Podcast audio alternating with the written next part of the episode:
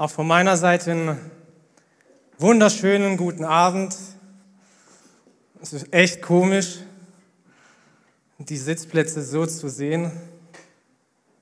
Aber bloß weil es komisch oder für mich ungewohnt ist, heißt es nicht, dass es schlecht ist. Bevor ich zum Wort Gottes komme, möchte ich noch einmal ins Gebet gehen und diesen Abend und diese Predigt, dieses Wort, was wir hören werden, in Gottes Hände legen. Vater, ich danke dir für diesen Abend. Ich danke dir dafür, dass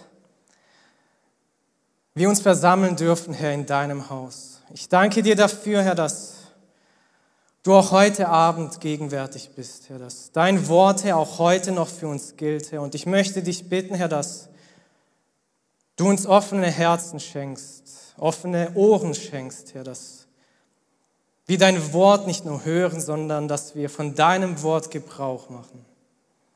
Dass wir von diesen Worten herausgefordert werden, Herr, und sehen, Herr, was du für uns getan hast, Herr dass wir wahrlich Nachfolger deines Wortes sind, Herr. Und dass unser Fokus auf dich alleine ist, Herr. Lass unser Blick allein auf dich gerichtet sein, Herr. Und lass uns mehr und mehr verstehen, Herr, wer du bist, Herr. Ich danke dir dafür, Herr. Und ich möchte dich bitten, Herr, segne du dieses Wort, Herr. Gebrauche du mich, Herr, als, als deinen Diener, Herr. Ermutige du uns, Herr, als deine Kinder, Herr. Ich möchte dir danken dafür. Amen.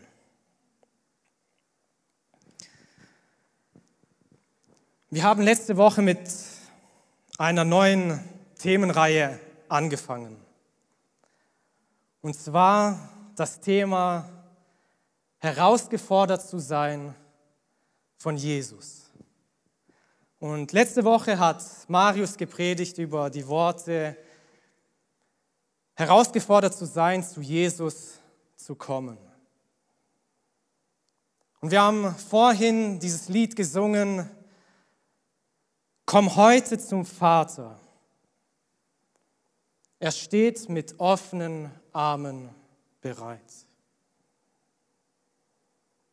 Es ist die größte Einladung und das größte Geschenk, was uns Gott geben kann.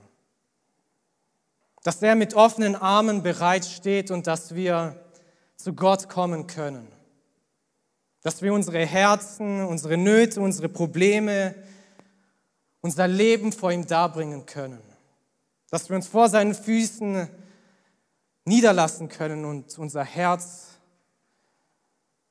darlegen können.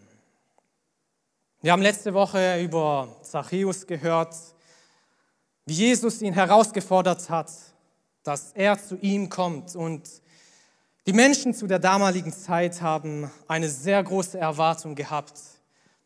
Eine Erwartung, dass der Messias kommt, sie errettet, dass jemand kommt, der sie erlöst aus der Gefangenschaft. Und Jesus spricht in der Bibel sehr oft diese Worte, komm heraus. Und ganz besonders erwähnt er immer und immer wieder diese Worte, komm und folge mir nach. Komm und folge mir nach. Das Thema bzw. die Predigt, über was ich heute Abend sprechen möchte, ist, herausgefordert von Jesus zur Jüngerschaft. Und ich möchte lesen aus Markus Kapitel 1, die Verse 16 bis 20.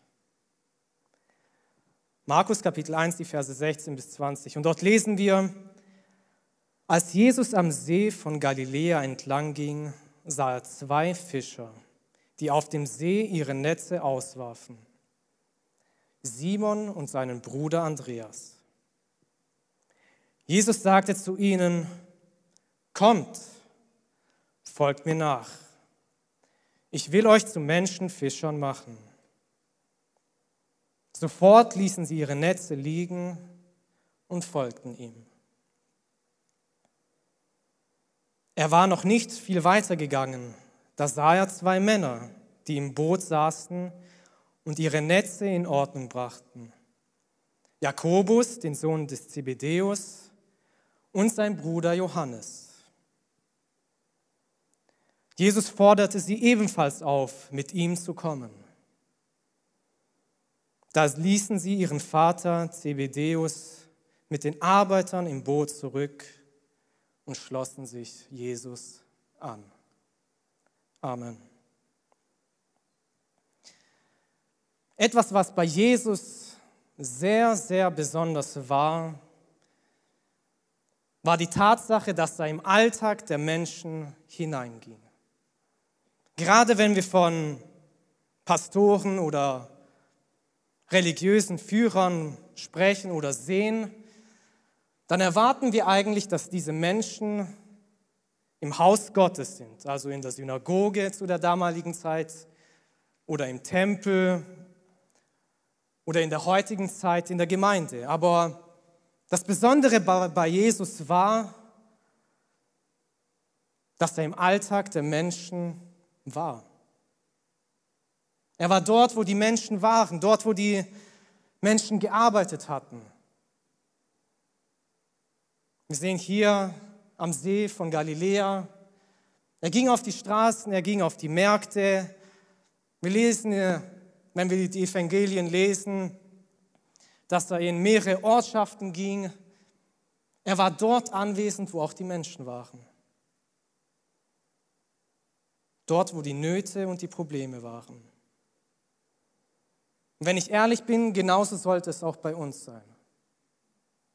Wir als Christen sollten unsere Botschaft nicht, nicht nur in der Gemeinde für uns behalten, sondern wir sollten im Alltag, in unserem Leben das Wort Gottes leben und das Wort Gottes weitergeben. Wir lesen, komm und folge mir nach. Und wenn wir weiterlesen, dann sehen wir, dass Jesus immer und immer wieder diese Worte benutzte. Und schlussendlich gab es eine Anzahl von Menschen, die Jesus folgten und drei Jahre gemeinsam mit Jesus lebten.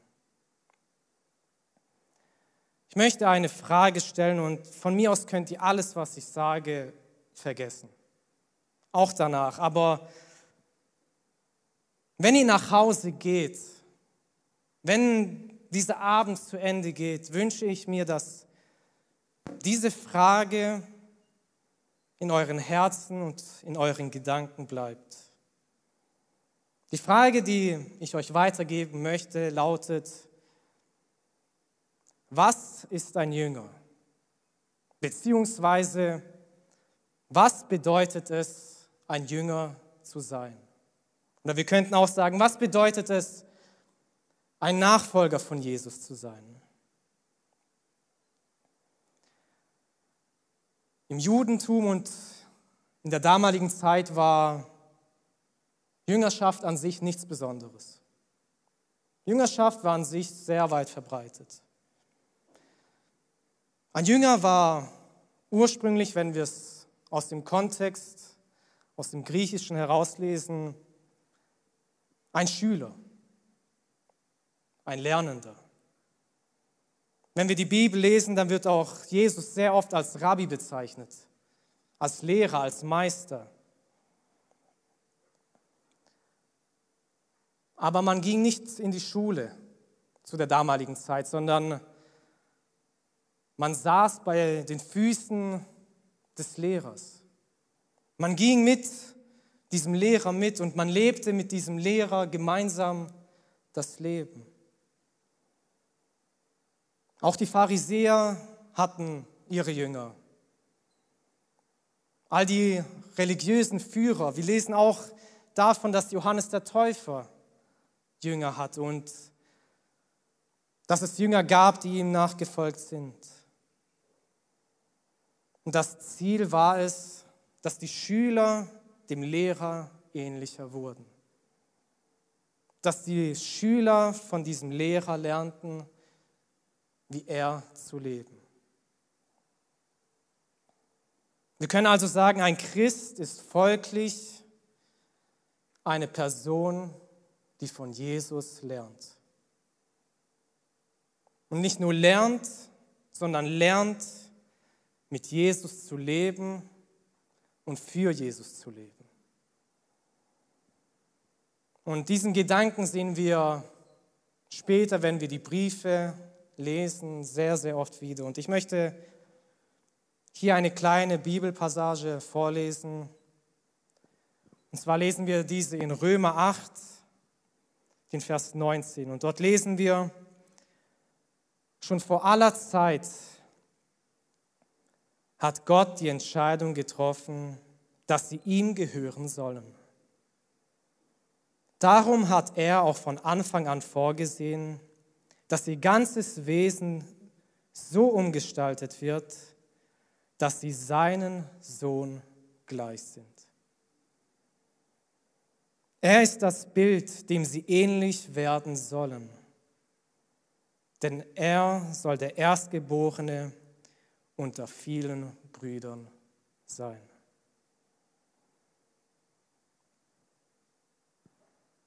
Wir sehen dieses Prinzip der Jüngerschaft aber nicht nur im Neuen Testament. Wir sehen es auch im Alten Testament wieder. Wir sehen zum Beispiel einen Josua, der ein Schüler von Mose war, der mit Mose gemeinsam gelebt hatte. Oder vor nicht allzu langer Zeit hat Jengis darüber gepredigt. Ein Elisa, der Elia nachgefolgt ist und der mit Elia eine gewisse Zeit zusammengelebt hatte. Wir können also sagen, diese Bezeichnung der Jüngerschaft ist nichts, was Jesus neu erfunden hatte. Dieses Prinzip der Jüngerschaft war von Anfang an vorhanden. Aber Jesus hat diesen Begriff der Jüngerschaft und das Prinzip des Jüngerseins für uns komplett neu geprägt. Ich denke, die meisten von euch, wenn ich euch so ansehe, ihr geht noch in die Schule. Bei mir ist es schon ein bisschen her. Aber auch dort sehen wir dieses Prinzip von, von einem Lehrer und von einem Schüler. Die Schüler gehen in die Schule und sie haben einen Lehrer. Sie haben ein Schulfach und lernen von dieser Person, was sie über dieses Fach weiß.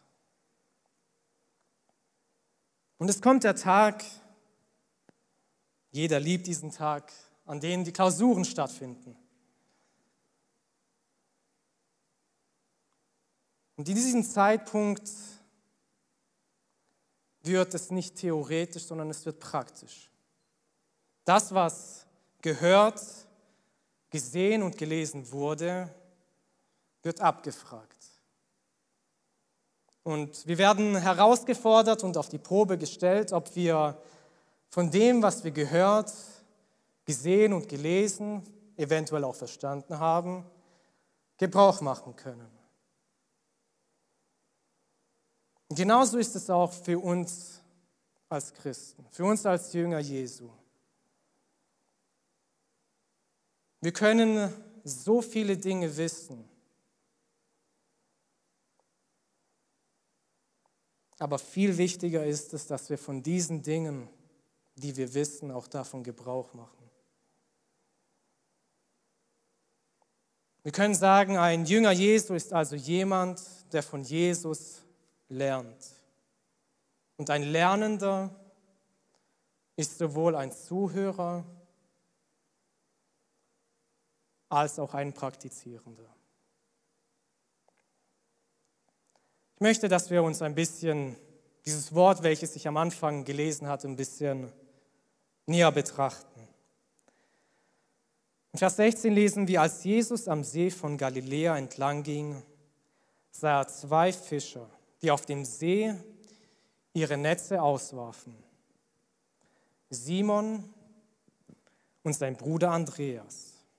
Und in Vers 19 lesen wir, Er war noch nicht viel weiter gegangen. Da sah er zwei Männer, die im Boot saßen und ihre Netze in Ordnung brachten. Jakobus, den Sohn des Zebedeus, und sein Bruder Johannes.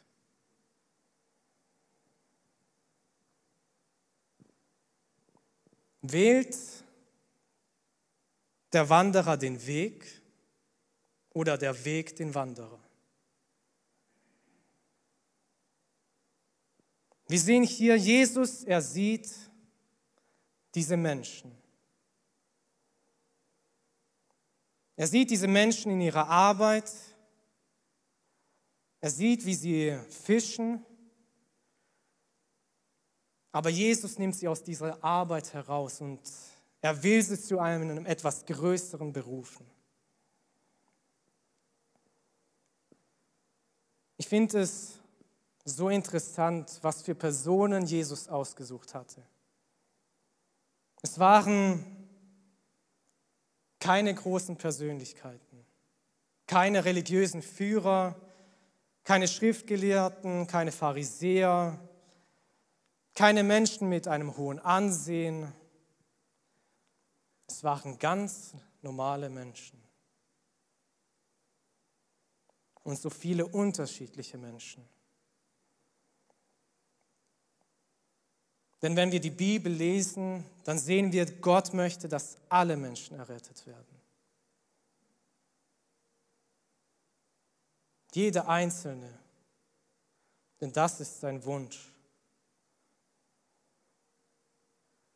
In Vers 17 lesen wir, Jesus sagte zu ihnen, kommt, folgt mir nach. Ich will euch zu Menschenfischern machen. Jesus fordert sie ebenfalls auf, mit ihnen zu kommen. Lesen wir in Vers 20 und diese Dinge sagt er zu Jakobus und zu Johannes. Wir haben schon letzte Woche diese Einladung gehört. Komm, komm. Aber es liegt an jedem Einzelnen von uns, ob wir von, von dieser Einladung Gebrauch machen. Ob wir schlussendlich zu Jesus kommen und ihm nachfolgen, liegt an uns selbst.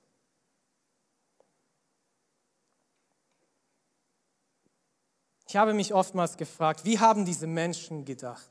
Wie hat dieser Petrus gedacht? Oder sein Bruder Andreas? Oder auch all die anderen Jünger?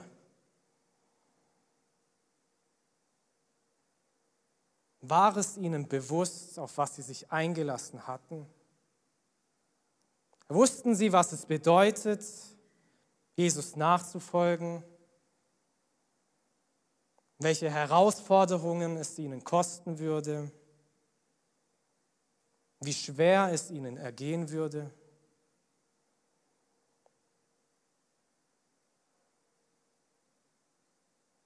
Ich möchte heute Abend mein Hauptaugenmerk aber auf etwas anderes legen. Auf diese Tatsache, ob, ob wir uns bewusst sind, was es heißt, ein Jünger Jesu zu sein. Ob wir uns bewusst sind, wie herausfordernd diese Tatsache für uns persönlich ist. Denn wenn wir heute das Christentum anschauen, denn, dann sehen wir, dass es nicht wirklich herausfordernd ist. Es kostet uns nichts, in die Gemeinde zu gehen. Es kostet auch mich nichts, hier vorne zu stehen. Es kostet uns sehr, sehr wenig. Vielleicht werden wir von manchen Personen ausgelacht oder komisch angeschaut. Aber wir erleben keine Verfolgung, Wir erleben nicht wirklich eine Not. Vers 18 lesen wir, sofort ließen sie ihre Netze liegen und folgten ihm nach. Und in Vers 20, da ließen sie ihren Vater Zebedeus mit den Arbeitern im Boot zurück und schlossen sich Jesus an. Wir sehen hier die Reaktion von diesen vier Männern. Sie lassen ihr altes Leben hinter sich. Ihr Beruf, ihre Tätigkeit und auch ihr Leben. Wir sehen hier von Jakobus und Johannes, dass sie einen Vater hatten und auch ihren Vater und diese Arbeiter und ihre Berufung, die sie hatten, auf die Seite ließen. Und wenn wir die Evangelien lesen, dann sehen wir auch, dass Petrus beispielsweise eine Schwiegermutter hatte und dementsprechend auch eine Ehefrau. Aber auch das hatte er hinter sich gelassen. All diese Dinge hielten diese Männer nicht auf, Jesus nachzufolgen. Er forderte die Jünger dazu auf, ihm nachzufolgen. Und diese Herausforderung gilt auch heute für uns. Dass die Beziehung zu ihm wichtiger ist als unsere Wünsche, als unsere Träume, unser Stolz und schlussendlich unser Leben.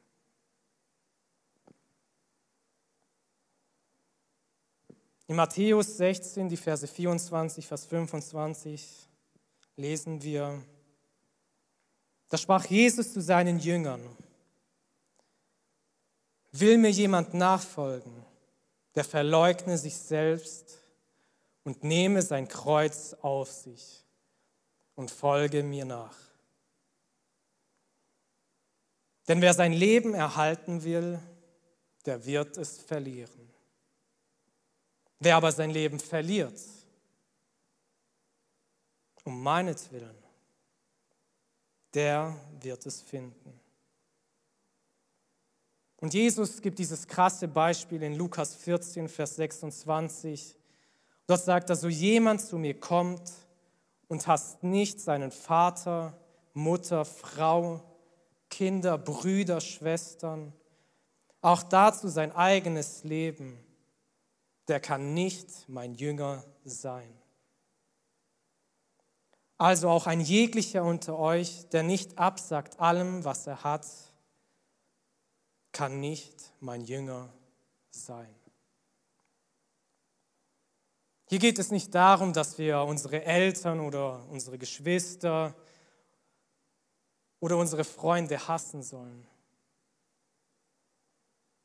Vielmehr zeigt uns Jesus mit diesem Beispiel,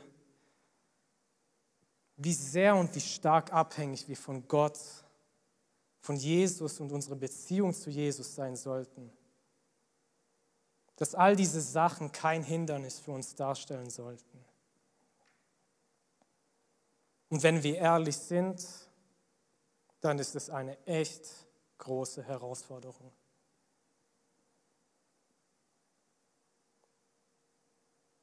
Gibt so viele Hindernisse, die uns abhalten, zu Jesus zu kommen. Komm und folge mir nach. Wir lesen auch von so vielen Beispielen, wo Menschen diese Möglichkeit nicht angenommen hatten. Wir lesen zum Beispiel in Lukas 9 am Ende des Kapitels von, von drei Männern. Ich werde jetzt die Bibelstelle nicht lesen, ist ein ziemlich langer Text. Aber dort gab es auch drei Männer, die die an sich Jesus nachfolgen wollten, die an sich bereit waren, mit Jesus zu gehen, aber die nicht bereit waren, alles aufzugeben.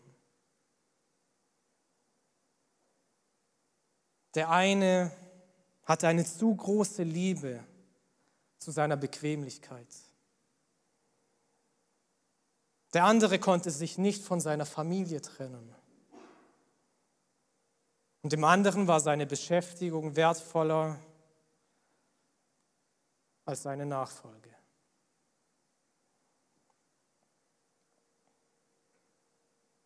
Wenn ich eins sagen kann, dann ist es,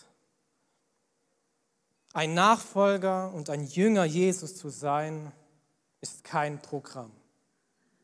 Es ist nichts, wo wir sagen können, es ist Samstagabend, ich habe heute Zeit, ich gehe heute Abend in die Jugend, weil es Tradition ist. Oder genauso auch sonntags oder von mir aus mittwochs, montags, was für Tage auch immer. Ein Jünger zu sein ist kein Programm, sondern ein Lebensstil. Jüngerschaft ist keine Option, sondern es ist ein zentraler Auftrag für uns.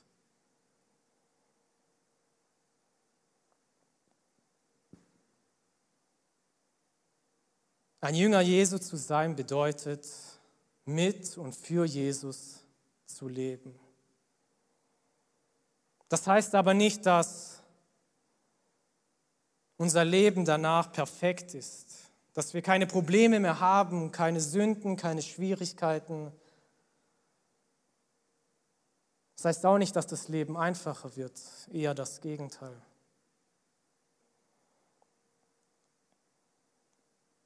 Wenn ich die Bibel anschaue, dann sehe ich, dass diese Jünger mit Jesus drei Jahre verbracht hatten. Dass sie Jesus, mit Jesus unterwegs waren.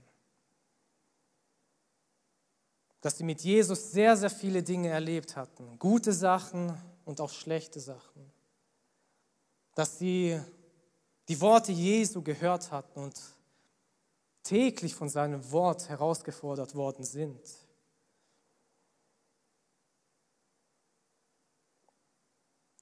Ich bin mir aber trotzdem sicher und ich weiß, sehr viele Dinge hatten die Jünger nicht verstanden.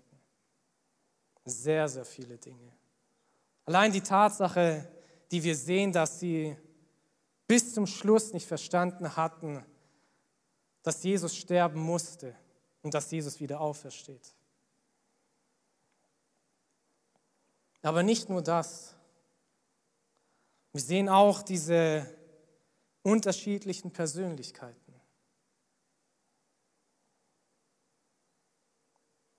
Heute vielleicht bei uns die Kultur oder andere Dinge. Eine Tatsache, die mir erst vor kurzem aufgefallen ist, und ich weiß nicht warum, warum erst jetzt, warum ich diese Tatsache nicht bemerkt hatte, ist Matthäus. Matthäus war ein Jünger Jesu. Und wenn wir die Bibel lesen, dann erfahren wir,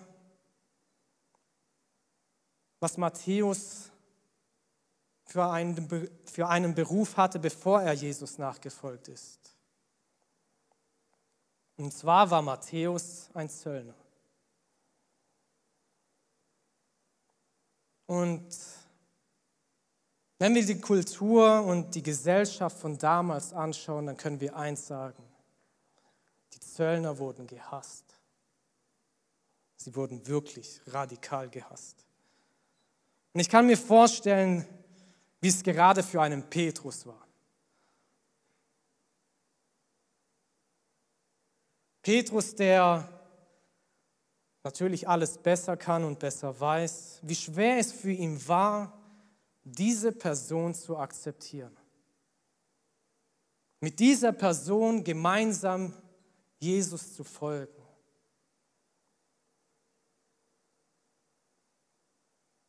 Aber auch innerhalb dieser Dinge mussten die Jünger wachsen. Sie mussten wachsen in der Liebe Jesu. Und genauso ist es auch für uns heute dass wir lernen in der Gemeinde Menschen in Liebe und in Barmherzigkeit zu begegnen.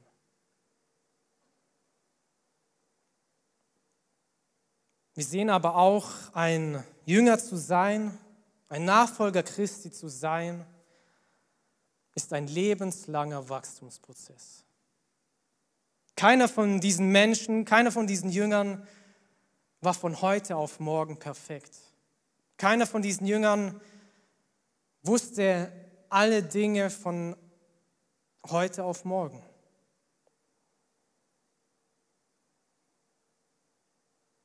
Jeder von uns persönlich muss Tag für Tag wachsen. Tag für Tag wachsen in der Liebe und in der Gnade Gottes. Für mich persönlich, was ich mir schon seit zwei Jahren auf den Herzen genommen habe, ist, ich persönlich möchte Gott neu und besser verstehen. Ich will verstehen, wer Gott ist, warum Gott so handelt. Ich möchte sein Wesen verstehen und begreifen und am wichtigsten, ich möchte seinen Charakter verstehen. Und ich möchte diesen Charakter nachahmen.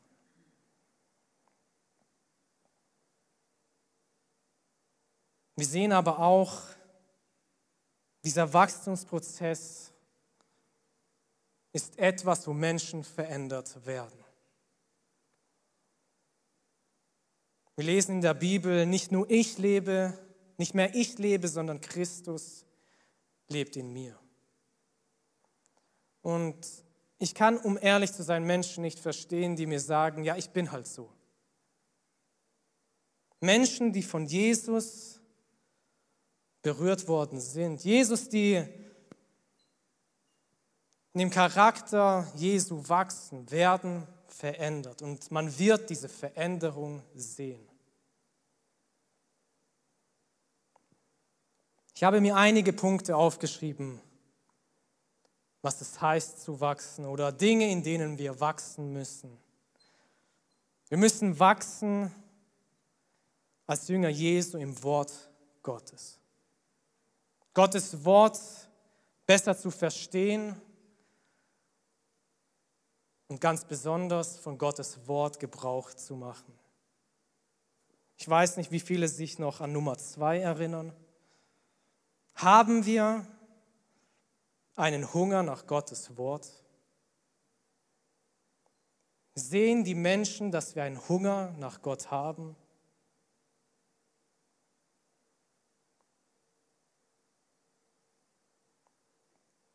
Wir müssen wachsen in unserer Beziehung zu Gott. Diese Jünger Jesu, sie verbrachten jeden Tag mit Jesus. Und genauso ist es auch für uns wichtig, dass wir eine tägliche Beziehung zu Gott haben. Dass wir unsere Zeit mit Gott nutzen und unsere Zeit nicht ablassen von Gott. Denn wenn wir die Zeit verbrachten, dann wird eines Tages der Tag kommen, und da bin ich mir sicher, an dem wir schwach werden und wir werden angegriffen und wir werden abfallen. Deswegen ist es so wichtig, dass wir aktiv diese Zeit mit Gott nutzen.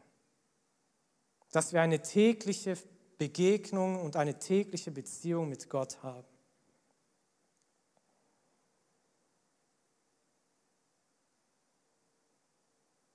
Ich habe mir aufgeschrieben, dass wir wachsen und das ist der wichtigste Punkt von allen, dass wir wachsen in der Liebe.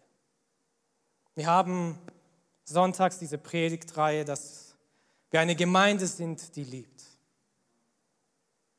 Und genauso sollten auch wir als Jünger Jesu Menschen sein, die lieben. Johannes 14, Vers 23 heißt es, Jesus antwortete und sprach zu ihm, wenn jemand mich liebt, so wird er mein Wort halten. Und mein Vater wird ihn lieben. Und wir werden zu ihm kommen und Wohnungen bei ihm machen. Jesus selbst sagt, an der Liebe werden sie erkennen, dass ihr meine Jünger seid. An der Liebe. Nicht daran, dass jemand geimpft ist oder nicht. Nicht daran, dass Menschen vielleicht etwas anderes tun oder etwas anderes tragen, sondern Jesus sagt, an der Liebe werden sie erkennen, wer ihr seid. Menschen zu lieben bedeutet auch Menschen zu respektieren. Menschen wertzuschätzen. Auch Menschen, die wir vielleicht nicht verstehen. Menschen, die anders sind. Menschen, die vielleicht nicht die gleiche Meinung teilen, wie wir es haben. Zu lieben bedeutet auch zu vergeben, zu versöhnen. Auch wenn wir vielleicht sagen, ich bin eigentlich nicht schuldig, aber trotz alledem gehe ich diesen Schritt und möchte mich mit meinem Bruder oder mit meiner Schwester versöhnen. Genauso auch Rücksicht aufeinander zu nehmen, auf Menschen, die schwächer sind als wir.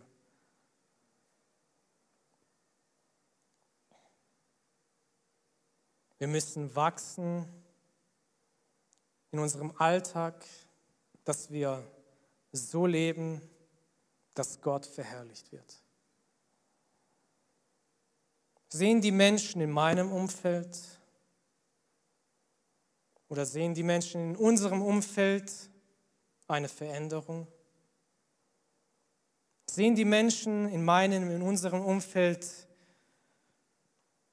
die Charaktereigenschaften Jesu? Sehen sie dieses Bild Jesu in mir, in uns, in dir? Wenn mich eine Person fragen würde, was ist das Wichtigste bei einem Menschen, dann würde ich ihm sagen, sein Charakter. Der eine oder andere würde jetzt sagen, okay, das Wichtigste ist doch eigentlich die Beziehung zu Gott. Unsere Beziehung zu Gott und unseren Glauben zu Gott. Damit habt ihr recht. Aber wenn ich ehrlich bin, ich kann nicht in das Herz des Menschen hineinschauen. Ich habe diese Gabe nicht. Vielleicht habt ihr sie. Ich kann es nicht. Selbst Zucker sieht manchmal aus wie Salz. Wie oft täuschen wir uns von Menschen? Wie oft wird irgendetwas vorgelebt und im Nachhinein kommt heraus, dass dieser Mensch eigentlich eine, ein anderes Leben geführt hatte. Wie oft werden wir von solchen Menschen enttäuscht? Was ich aber sehen kann, ist der Charakter eines Menschen, wie er redet, wie er handelt und wie er lebt. Ich habe mir aufgeschrieben, der Charakter kommt aus der Beziehung und nicht aus irgendwelchen Leistungen. Unsere Worte, sie zeigen, wer wir gerne sein möchten. Aber unsere Handlungen zeigen, wer wir wirklich sind. Deswegen spricht auch die Bibel so oft von dieser Tatsache, sei Täter des Wortes. Wir sollen ein Vorbild sein. Das, was wir predigen, möchten wir auch tun. Bin ich ein Segen und ein Zeugnis in meinem Umfeld? Und ich habe mir noch aufgeschrieben, wir müssen wachsen als Jünger Versuchungen zu widerstehen, Anfechtungen zu widerstehen und die Angriffe des Satans zu widerstehen. Auch Jesus wurde von Satan herausgefordert. Und auch wir werden von Satan herausgefordert. Und es ist so wichtig, dass wir standhaft bleiben dass unser Fels auf Jesus gegründet ist und dass wir in dem Wort Gottes wachsen, in unserem Glauben wachsen. Wenn ich all diese Dinge zusammenfasse, dann würde ich sagen, das Ziel der Jüngerschaft ist ein Leben nach dem Willen Gottes zu leben. Und zentral ist dabei unsere Identität in Jesus, wer wir sind. Und das beste Vorbild gibt uns Jesus selbst. Jesus selbst sagt, du sollst den Herrn, deinen Gott, lieben. Mit ganzem Herzen, mit ganzer Seele und mit all deinen Gedanken. Ich meine, wir könnten sagen, ja, wir tun all diese Dinge, niemand sieht es wirklich. Aber Jesus sagt, das Zweite ist genauso wichtig, es ist ihm gleich. Du sollst deinen Nächsten lieben wie dich selbst. An diesen beiden Geboten hängt das ganze Gesetz samt dem Propheten zusammen. Wir müssen lernen zu lieben. Gerade jetzt in dieser Zeit sollten wir Menschen sein, eine Gemeinde sein, die liebt.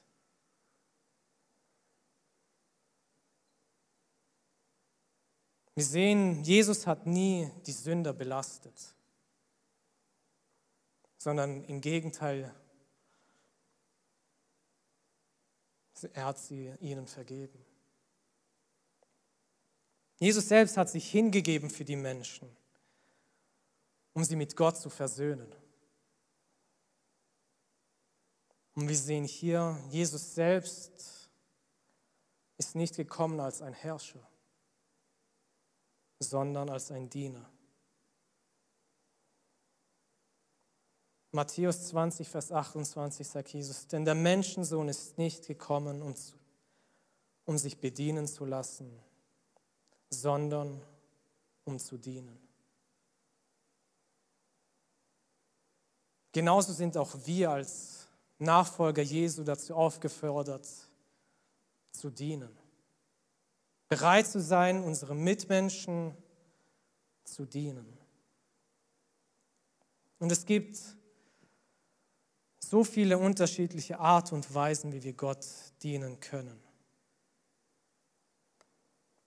Gott hat jeden von uns persönlich mit Gaben und Talenten beschenkt. Und Jesus fordert uns dazu heraus, unsere Talente und unsere Begabungen in Anspruch zu nehmen und mit dieser Tatsache Gott zu dienen. Ich möchte langsam zum Schluss kommen und das Lobpreisteam kann gerne nach vorne kommen. Ihr könnt auch gerne aufstehen.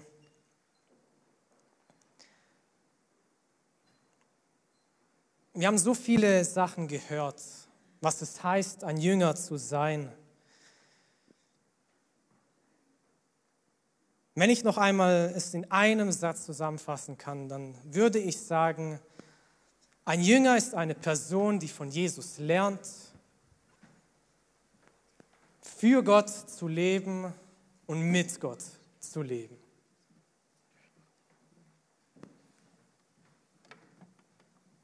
Ich habe vor einigen Jahren mal ein Zitat gelesen, beziehungsweise es ist kein richtiges Zitat, es ist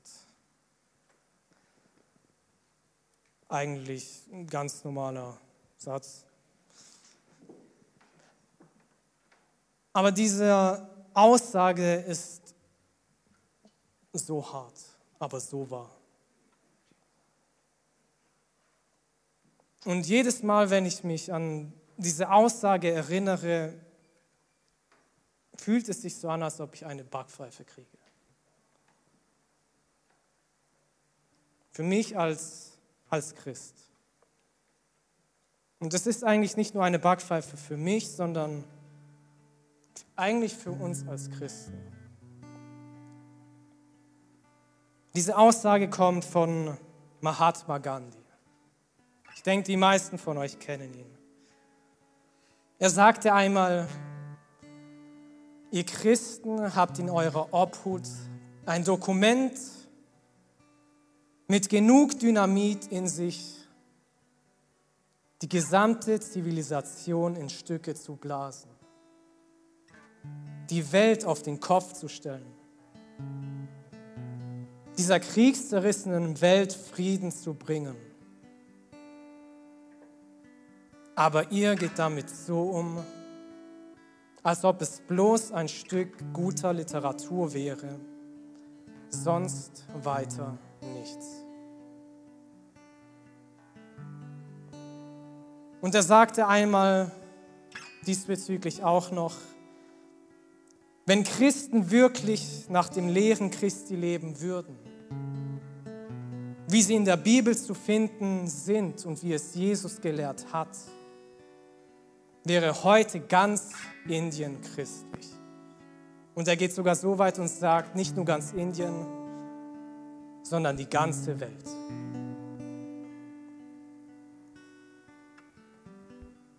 Jesus ging es nicht um Kirchenbau, um irgendwelche Veranstaltungen an sich, sondern es ging ihm darum, eine Beziehung zu Gott aufzubauen. Ein Leben mit Gott zu leben. All die Dinge, die Jesus getan hat, war gut, waren gut. Dass er Menschen geheilt hat, dass er das Wort Gottes verkündigt hat, aber der größte Segen und die größte Liebe hat Jesus darin erwiesen, weil er ans Kreuz gegangen ist.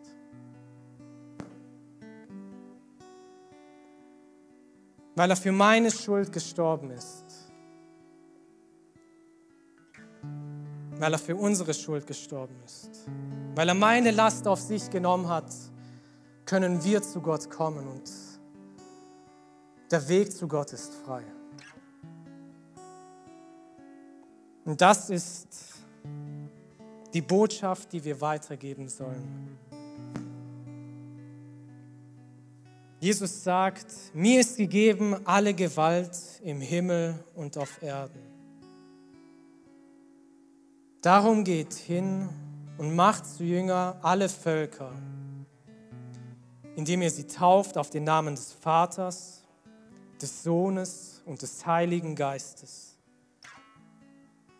Und sie lehrt, halten alles, was ich euch befohlen habe. Und siehe, ich bin bei euch alle Tage bis ans Ende der Welt. Amen. Lasst uns eine Zeit haben, bevor wir ins Lobpreis gehen, wo wir uns selbst reflektieren, wie es mit uns aussieht. Können wir sagen, wir haben verstanden, was es heißt, ein Jünger Jesu zu sein? Können wir sagen, wir haben verstanden, was es heißt, mit und für Jesus zu leben? Können wir sagen, Herr, gebrauche du mich in meiner Schwachheit. Als dein Diener, als dein Jünger, gebrauche du mich, stärke du mich, vergib du mir meine Schuld, meine Schwachheit, lass mich wachsen. Lass mich dich erleben. So lasst uns eine Zeit haben, wo wir gemeinsam ins Gebet gehen und uns persönlich prüfen. Vater, ich danke dir für diesen Abend. Ich danke dir dafür, dass wir zu dir kommen können, Herr. Ich danke dir für dein Wort, Herr, dass dein Wort für uns gilt, Herr. Lass uns bewusst werden, Herr, was es heißt, ein Nachfolger von dir zu sein. Herr, belehre du mich, Herr, und Gebrauche du mich, Herr. Gebrauche du uns, Herr, als deine Kinder, Herr. Dass wir nicht nur Hörer deines Wortes sind, Herr, sondern Täter. Dass die Menschen in uns sehen, Herr, dass wir Nachfolger von dir sind, Herr. Dass die Liebe in uns wirkt, Herr, und dass die Liebe uns gebraucht. Dass die Liebe uns verändert, Herr. Dass wir wachsen in dir, Herr.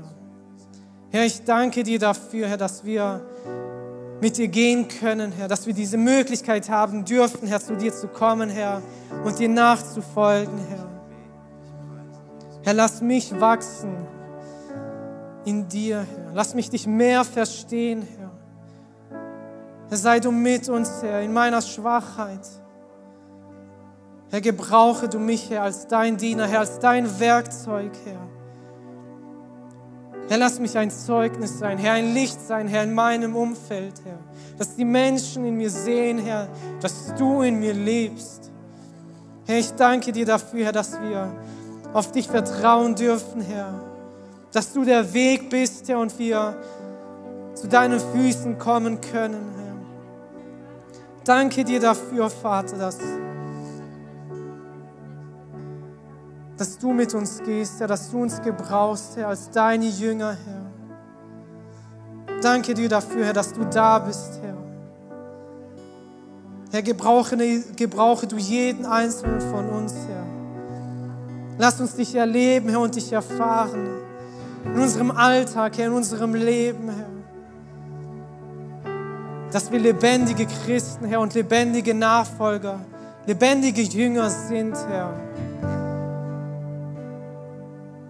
Herr, schenke du uns deine Gnade in unserem Leben. Herr, wir möchten uns hingeben, Herr. Wir möchten uns niederknien vor deinem Thron, Herr. Wir möchten dich erleben, Herr. Gerade in dieser Zeit, Herr. Wir brauchen dich, Herr. Wir brauchen eine Begegnung von dir, Herr. Von dir allein. Sei du das Zentrum, Herr, meines Lebens der Mittelpunkt, Vater. Lass mich allein auf dich fokussiert sein. Dass all die Dinge, Herr, auf die Seite gelegt werden, Herr, und dass mein Blick, Herr, zu dir, Herr, emporgehoben wird. Lass mich dich sehen, Herr, dich begreifen, dich erkennen, Herr, wer du bist, Herr. Herr, wir möchten uns hingeben, Herr, vor dir, vor deinem Thron, Herr. Danke dir dafür, Herr, für diese Möglichkeit, Herr, dass dein Wort, Herr, lebendig ist, Herr, dass dein Wort uns gebraucht. Danke dir dafür, Herr, dass du da bist. Danke, dass du unsere Predigt angehört hast. Wenn dich die Botschaft angesprochen hat, dann teile sie gerne mit deinen Freunden und Bekannten, dass auch sie diese Predigt hören können. Wir wünschen dir Gottes Segen.